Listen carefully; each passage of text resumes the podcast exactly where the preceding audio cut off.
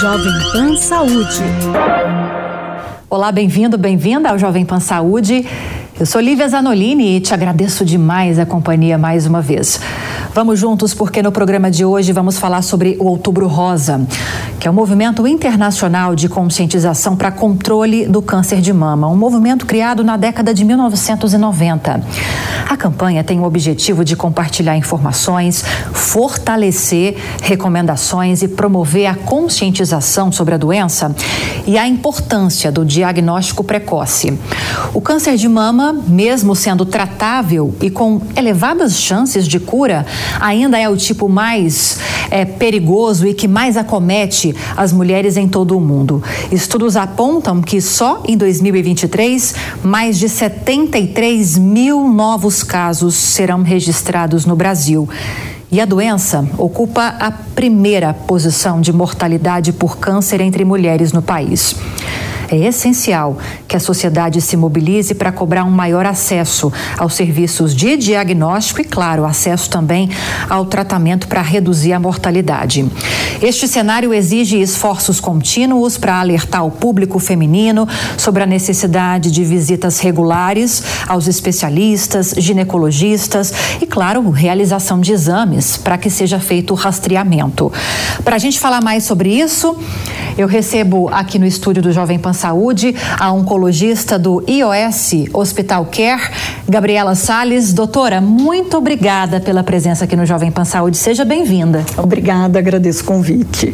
Vamos conversar também com um cirurgião plástico especializado em reconstrução de mama e também integrante da Sociedade Brasileira de Cirurgia Plástica, o doutor Alexandre Piassi. Doutor, obrigada pela presença também. Bem-vindo. Obrigado, obrigado, Lívia. Obrigado pelo convite.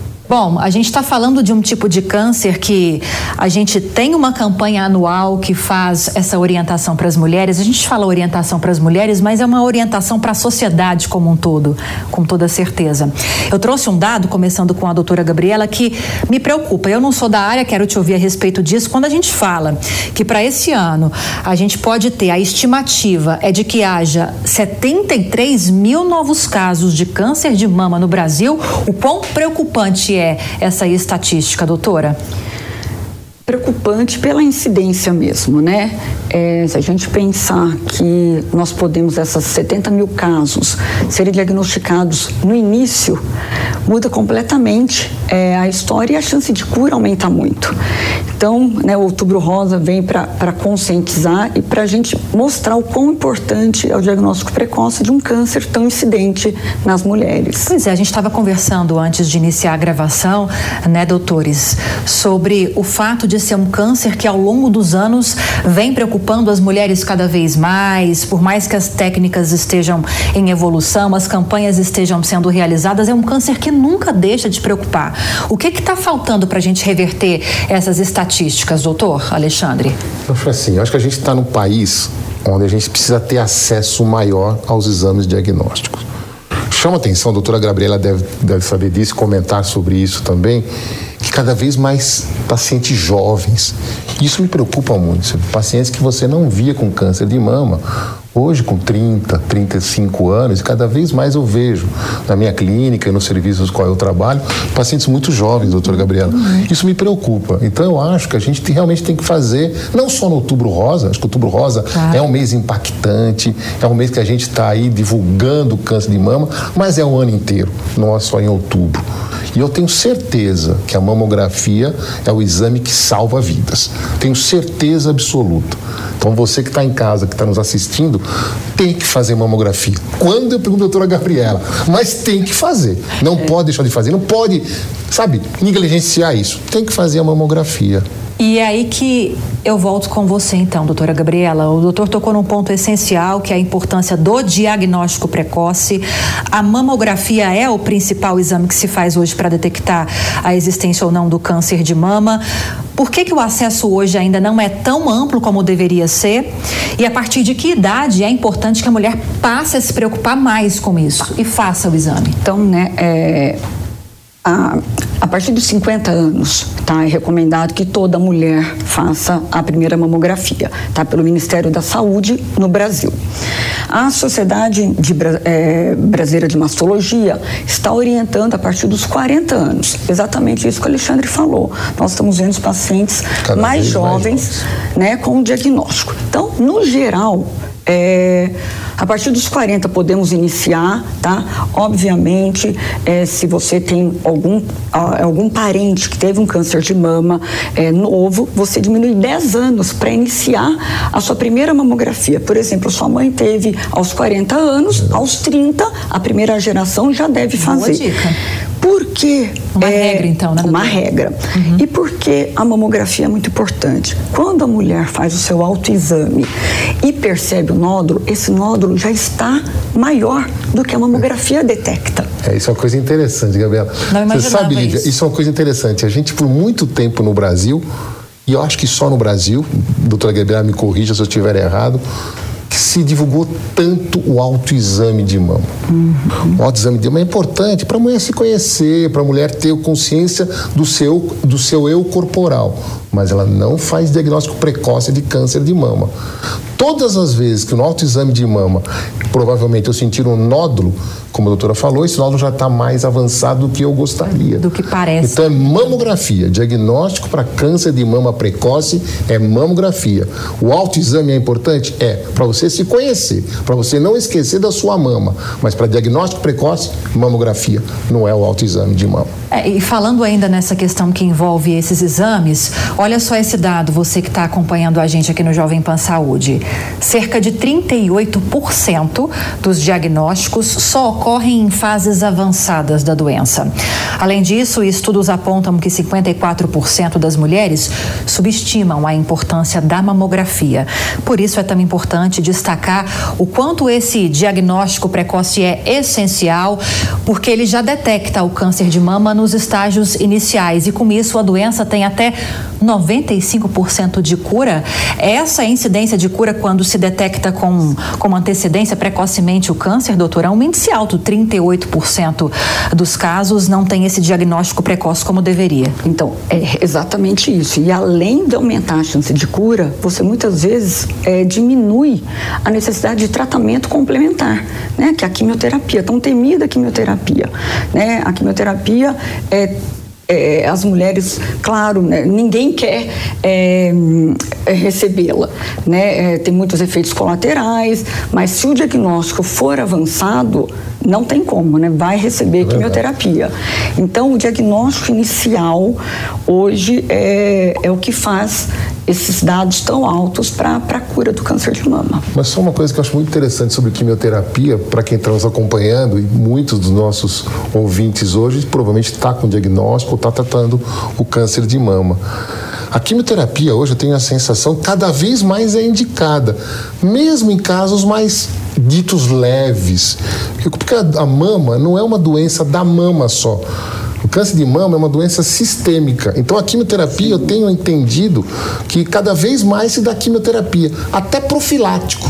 Porque, mais uma vez, como o câncer de mama não é uma doença regional, localizada só na mama, ela é sempre uma doença sistêmica, tenho a sensação que a quimioterapia hoje se indica até para pacientes que em quadros iniciais do sim. câncer de mama. Então não se assustem. De repente o médico falou, não, você vai fazer químio. Não, eu estou avançado. Não. Hoje em dia eu vejo muitos pacientes meus tomando químio e eram carcinoma in situ, vai como inicial e mesmo assim foi câncer. Então hoje em dia o tratamento do câncer de mama é uma coisa muito interessante, é global. E é o oncologista clínico, é o radioterapeuta, é o cirurgião plástico, é o mastologista, é a fisioterapia, é todo mundo, é nutricionista, é o fisioterapeuta, está todo mundo junto para deixar o melhor para o paciente. E a cura é empolgante porque a cura acontece. Mesmo os pacientes que a gente pega um pouquinho mais avançado, também a gente encontra a cura. E se não encontra cura em pacientes bem avançados, a gente transforma o câncer de mama numa doença crônica ele vive muitos anos, como não vivia graças à doutora Gabriela e à oncologia. Os pacientes hoje estão vivendo aí muito tempo, mesmo com doença metastática. Metastática é quando a doença sai né, da mama e vai para outro órgão. Mesmo assim, esses pacientes estão vivendo. A gente vê isso com uma, com uma felicidade, com uma alegria, saber que a medicina está evoluindo no tratamento não, do câncer quem, de mama. Quem já viveu a doença pessoalmente, não é o meu caso, mas quem já vivenciou esse drama de alguém muito próximo sabe o quanto essa cura ainda que haja esse acompanhamento por algum tempo, por alguns anos, o quanto isso é revigorante para o paciente, para a família, para quem está ao redor. Eu quero convidar mais uma especialista para participar dessa conversa conosco. A gente recebe aqui também a doutora Mayra Calef, mastologista, fundadora e presidente voluntária da FEMAMA, que é responsável por trazer a campanha do Outubro Rosa aqui para o Brasil. Doutora Mayra, bem-vinda ao Jovem Pan Saúde. Que bom que a senhora está aqui conosco também. Muito bem-vinda, vocês todos, por terem abraçado essa causa. Uh, acho que a melhor forma de diminuir o medo e diminuir esse tabu todo ao redor do câncer de mama é a informação. É isso que a gente está fazendo aqui e eu parabenizo os colegas que já estão aqui na minha frente, aqui nessa entrevista. Eu só consegui chegar agora. Não, e chegou na hora certa, porque o doutor Alexandre estava falando exatamente nesse momento. Eu acho que eu posso resumir o que o senhor falou, né, claro. né, doutor? Tabu. Existe muito tabu. É, é, claro que é uma doença grave, é uma doença que precisa de um tratamento que não é fácil. A gente sabe que não é um tratamento fácil, é doloroso em todos os aspectos, mas existe muito tabu. E eu acredito, doutora Mayra, que esse tabu pese muito na hora de receber o diagnóstico, né? É, ele atrasa o diagnóstico, ele, ele faz com que a pessoa uh, fique, ah, isso não deve ser nada, não, ou não quero saber o que está acontecendo, né? E tem muito, aqui no Brasil tem muito aquela história, quem procura acha. E a gente costuma dizer dentro da FEMAMA, quem procura acha cura né? Porque os exames preventivos, hoje em dia, esses exames uh, que nós queremos fortalecer, a ideia é que eles devem ser feitos a partir dos 40 anos ou anualmente, ou até antes, se a, a mulher tiver fatores de risco genéticos ou biópsias suspeitas. Então, a questão é fazer e chegar antes, né? Quanto antes, melhor. E, e não ficar achando que procurar problema. Não, a gente quer achar a solução. E os meus colegas falaram uh, muito nessa questão. Nós não temos, pelo menos por enquanto, como frear o número de casos cada vez maior que acontecem no mundo inteiro, pelo envelhecimento da população, uh, fatores de risco como obesidade, sedentarismo e outros. Isso são, são coisas que nós temos que lidar como sociedade, como uma mudança de hábitos que acarretou uma maior incidência de câncer de mama. Mas, na verdade, o que nós precisamos é prevenir a morte, prevenir casos avançados. É o... e, e, isso, a medicina já, a mastologia, a ciência da, da mama já chegou lá e nós precisamos dar maior acesso e facilitar o acesso. É por isso que a FEMAMA batalha tanto e incentiva o outubro rosa também. É isso que a gente estava falando agora mesmo, um pouco antes da senhora entrar aqui. Nós temos já recursos para tratar esses pacientes. O grande desafio agora é fazer com que essas pessoas tenham acesso a exames para que haja um diagnóstico precoce. Daí eu trago um outro dado aqui para você. Cerca de 37% dos casos levaram mais de 30 dias para que fosse feita essa confirmação diagnóstica após a consulta. Doutora Gabriela, existem leis que estipulam prazos para que haja esse diagnóstico mais acelerado. Quero te ouvir a respeito dessas legislações. E, por exemplo, não sei se dá para a gente mensurar isso. Um paciente que leva mais do que esses 30 30 dias para ter o diagnóstico, leva mais do que dois meses, três meses para iniciar um tratamento. O quanto esse tratamento, esse fim desse ciclo da doença pode ser comprometido com esse atraso? Ó, aproveitando, eu, eu, brinco que quem é, procura acha e acha rápido e acha no início. O que é ótimo, né? Tá, né? Aproveitando. A colega, mas sim, existe uma lei dos 60 dias, tá? É uma lei que o paciente, ao diagnóstico iniciar o tratamento, tem que ter até 60 dias de prazo. E claro que muda muito. É, veja bem, se eu descubro uma, uma doença no início, quanto mais eu demorar, essa doença vai crescer. E muitas vezes uma primeira indicação cirúrgica passa a ter uma, uma, uma indicação de quimioterapia antes da cirurgia. Então é muito importante o, o prazo, o tempo, né, para discutirmos, né, como a Alexandre falou, é, oncologista, mastologista, é, cirurgião plástico, a equipe toda, mas quanto mais se demora para começar o tratamento, essa doença está aumentando. Então é muito importante é, o quanto antes né, é, a programação de tratamento para paciente. Doutor Alexandre, é, eu quero aproveitar até a sua especialidade nessa questão cirúrgica, é, principalmente falando da reconstrução da mama há uma questão psicológica muito forte Sim. quando a gente fala de câncer dúvida. de mama, porque a gente não mexe só com a, com a, questão da saúde física da mulher. Tem uma questão psicológica que, que, que pesa muito Sim. também.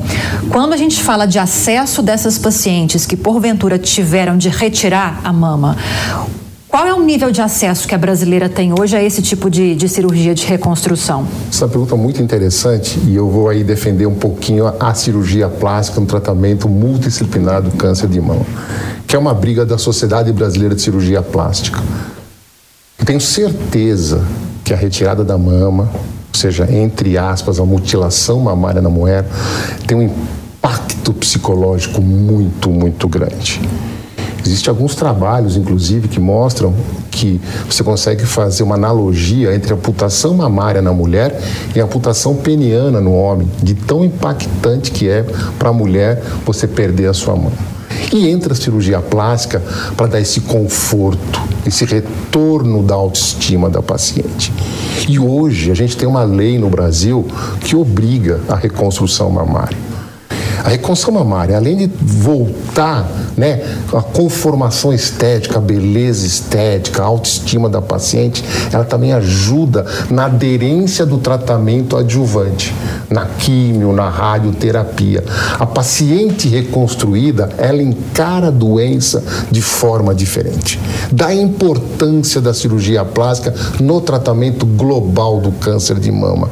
A gente trata, a gente eu brinco com meus amigos mastologistas, que o mastologista vai, faz diagnóstico, depois fica para nós, esse paciente, para sempre. Porque a gente vai deixar ele, eu falo para meus pacientes, com a mama mais bonita possível. Sim. E elas ficam e ficam felizes, porque o câncer cura, vai embora, ninguém vai mais lembrar o que vai ficar aquela mama uhum. reconstruída. Então eu tenho a sensação hoje que o papel do cirurgião plástico no tratamento global é muito importante. Queria que o Brasil inteiro tivesse acesso que São Paulo capital tem. Mas infelizmente não é uma verdade. Mas é uma briga, como a FEMAM, uma briga, como outras ONG briga, é uma briga, uma briga insana. Você pega o Hospital Sírio-Libanês hoje, a gente tem lá uma filantropia que doadores doam dinheiro para que nós possamos reconstruir de forma gratuita pacientes com câncer de mama. Quer dizer, isso o Hospital Sírio-Libanês faz dentro do seu hospital. Quer dizer, então assim, a gente está brigando e ganhando essa briga, mas é uma briga muito longa que vai defender aí muitas batalhas para a gente chegar a conquistar que todo mundo tenha acesso à reconstrução mamária. E eu tenho certeza que sobre essas batalhas a doutora Mayra sabe muito bem à frente aí ou, ou como parte da FEMAMA. Eu estava trazendo um dado agora há pouco, doutora, a respeito da legislação que estipula prazos para que sejam feitos esses diagnósticos, prazos para que esse tratamento efetivamente acontece. Hoje em dia, olhando para um cenário geral, a gente falou agora mesmo que são particularidades. O Brasil é um país gigantesco que tem realidades diferentes, estado a estado. Mas, de uma maneira geral, como essas leis estão sendo respeitadas? E diante do não respeito a essas leis, quais são os caminhos que essas pacientes têm? Exato. Uh, acho que a gente vinha num crescendo uh, na implementação das leis, uh, principalmente na lei dos 60 dias, que foi a, a, uma lei desde 2012 que a FEMAMA uh, trouxe junto a, a, toda a comunidade assim a importância de fazer esse tratamento logo. Depois veio a lei dos 30, a importância de fazer o diagnóstico logo. A questão é que durante a pandemia certas uh, políticas se atrapalharam e, e, realmente nós estávamos em 2019 uh, com quase 60% com, acontecendo o primeiro tratamento antes dos 60 dias na, no câncer de mama. Mas a coisa ficou muito uh, prejudicada, uh, a gente ainda está retomando na maior parte dos serviços públicos essa, essa essa celeridade que é tão necessária no câncer de mama.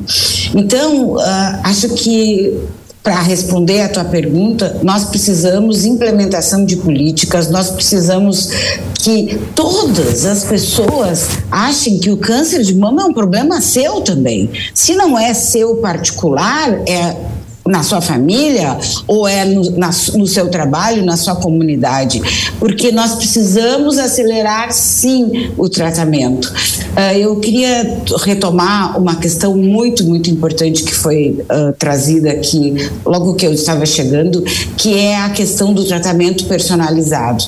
Para a gente oportunizar mais chance de cura, um tratamento mais assertivo. Nós precisamos hoje em dia de vários várias informações que tragam esse esse médico a, a, olhar o todo, não só a questão da idade, não só a questão do tamanho, mas a questão do perfil do tumor. Assim nós vamos ter oncologi o oncologista uh, dizendo para a gente, até mastologista, por favor, não opere. Vamos começar pela químio, mesmo em tumores pequenos. Ou então, o oncologista, através desse perfil, junto com o mastologista, vão dizer: essa paciente não precisa de químio, mesmo sendo um tumor de 2 centímetros. Porque o que importa não é mais o tamanho só. O que importa é o perfil para que a gente possa fazer o tratamento e conseguir o, o desfecho desejado, o desfecho possível. Então é, é, importante assim essa soma de especialistas, esse essa essa presteza na qualidade do perfil porque hoje em dia a gente faz o seguinte, Lívia, o que que acontece? A gente faz, paciente suspeito, vai para biópsia, demora 30 dias. Quando volta, a biópsia não está completa, porque precisa uma coisa que se chama imunohistoquímica, que é o perfil para a gente determinar. O que, que a FEMAMA está batalhando? Para que, junto com um diagnóstico positivo, se já seja encaminhado para conseguir identificar o perfil do, do, do, tumor. Assim, a gente conseguiria acelerar esse tratamento ainda mais. É, há uns meses atrás, eu diria assim, doutora Gabriela, nós tratávamos sobre essa questão também, mas de uma forma um pouco mais ampla, não só sobre câncer de mama, sobre esse tratamento mais direcionado e personalizado. Eu sei que isso daria um programa só para a gente falar sobre isso, né? Porque é, é uma inovação, a gente pode falar assim, que, que revolu está revolucionando, é. né? Esse tipo de tratamento? É que, Lívia, né, no câncer de mama, a gente está né, na tecla, claro, do diagnóstico precoce, mas não é só o diagnóstico precoce, não é só a biópsia. Eu preciso de complementações né, é, ao a, a biópsia e eu preciso, que a gente chama, estadiar, saber como que está a doença no corpo todo. Então, não é só a mamografia, é a mamografia, a, a biópsia, complementação da biópsia, exames complementares para a definição do melhor tratamento. Então, envolve muita coisa. Você sabe que eu acho uma coisa, Lívia, doutora Gabriela, Mayra, é assim, é um futuro que não está tão longe isso. Porque eu posso ter um câncer de mama, a doutora Gabriela pode ter. O homem também tem câncer sim, de mama, hein? Não é sim. é só a mulher. A Gabriela pode ter, a Lívia pode ter. Só que a biologia, não sei se vocês conseguem ter essa palavra, a biologia do tumor é diferente. A biologia do meu tumor é mais boazinha. A biologia do tumor da Gabriela mais brava, a sua é média. Então a evolução do meu câncer, da Gabriela, o seu, vai ser diferente. Por isso a personificação. Que a doutora Mayra falou, que é um futuro, um futuro que a gente está vendo realmente, até a quimioterapia, uhum. terapia-alvo, imunoterapia, que são coisas que estão vindo aí. Vai tratar o tumor, o que ele precisa ser tratado, e mata o tumor só, não mata o resto do corpo. E é isso que a medicina busca hoje: descobrir qual tumor precisa ser tratado para que Isso é o ideal. preciso. Eu acho que nós estamos na fase ainda de descobrir todo mundo precoce, mas alguns centros no Brasil a gente já vê que e é isso que a gente quer para todo mundo. A gente quer individualizar o tratamento para todo mundo. Esse é o cenário ideal. A gente está caminhando para os minutinhos finais do programa e eu queria terminar essa entrevista de hoje já agradecendo a participação de vocês, falando um pouco de prevenção. Né? Eu tenho um outro dado aqui que aponta que 17% dos casos de câncer de mama poderiam ser evitados por meio de hábitos de vida mais saudáveis. Agora, doutora Gabriela, o que seriam esses hábitos de vida mais saudáveis? E esse índice é até alto, né? Quanto nós poderíamos evitar com uma vida mais saudável? Então, sobrepeso, né? Nós estamos com um índice enorme de sobrepeso e sedentarismo. Hoje a gente sabe que a atividade física ajuda a melhorar a fadiga de quem faz quimioterapia, diminui a chance de metástase com atividade física. Então, é, é, o hábito de vida é muito importante e o paciente pode fazer por ele. Então, sedentarismo, é, né, é, sobrepeso, não fumar, não beber, né, melhora na alimentação. Então, é, nós temos isso conosco. Nós podemos fazer por nós é, essa mudança de hábitos. Ainda nesse quesito prevenção, é um trabalho coletivo. É um trabalho coletivo. Né? Não é só do paciente em si. Não, acho que, é, acho que é uma conscientização geral da população, não só para o câncer de mama, para todos os cânceres, Sim. basicamente. Hábitos alimentares, é, você é o que você come, isso eu não tenho dúvida nenhuma. Hábitos alimentares, questão de sobrepeso, fundamental e atividade física. Ah, é muito fácil fazer atividade física. Não, não é. Mas acho que sabidamente isso impacta, sim, numa profilaxia, entre aspas, natural de vários tipos de cânceres, não só o câncer de mama. Acredito, doutora Mayra, que no trabalho desenvolvido pela FEMAMA, essa questão da prevenção também é, é bastante enfatizada, né? Eu estimulo as pessoas que estão nos ouvindo a participar das caminhadas que vão acontecer durante todo esse mês de outubro, no Outubro Rosa. É, é uma forma de mostrar que a população está consciente, precisa de políticas públicas melhores e mais eficazes. Uh, a questão de caminhar e de uh, fazer exercício, até em conjunto, uh, traz muito bem-estar. Então, é muito importante controle de peso, caminhadas uh, sem, uh, sem ter, fazer maratonas. Todo mundo pode se ajudar nesse quesito. E Outubro Rosa está aí para trazer essa uh, conscientização que nós podemos fazer muito por nós e pelo outro. A bandeira da FEMAMA esse ano é empatia com empatia, tanto para o paciente que está passando por isso, quanto para aquelas pessoas que têm medo de fazer os exames, é uma coisa que a gente pode fazer. Se colocar no lugar delas. Maravilha. Queria agradecer a participação dos especialistas do programa de hoje. Doutora Gabriela Sales, oncologista do IOS de Hospital Care. Preciosíssima entrevista, a sua participação. Volte mais vezes, obrigada, doutora. Obrigada. Obrigada, Lívia. Também conversamos com o Dr. Alexandre Piassi, cirurgião plástico especializado em reconstrução de mama e integrante da Sociedade Brasileira de Cirurgia Plástica, que também agregou demais na entrevista de hoje. Bem-vindo sempre, doutor. Obrigado. Doutora Mayra Calef, mastologista, fundadora e presidente voluntária da FEMAMA, que chegou depois, mas contribuiu da mesma forma também. Doutora, muito obrigada pela participação. Bem-vinda sempre. Um abraço para todos. Feliz Outubro Rosa. Para nós todos. E a você que nos acompanhou no programa de hoje, muito obrigada pela audiência, pela companhia. Espero que você tenha gostado e compreendido o conteúdo. E se você tiver alguma dúvida, quiser sugerir um outro tema, eu reforço que é só você enviar um e-mail para a gente. saúde@jovempan.com.br. Lembrando que para rever essa e outras tantas entrevistas que já foram feitas, é só acessar o canal Jovem Pan News e também o aplicativo da Panflix para Android e iOS. Aquele abraço para você e até a próxima. Jovem Pan Saúde. Realização Jovem Pan News.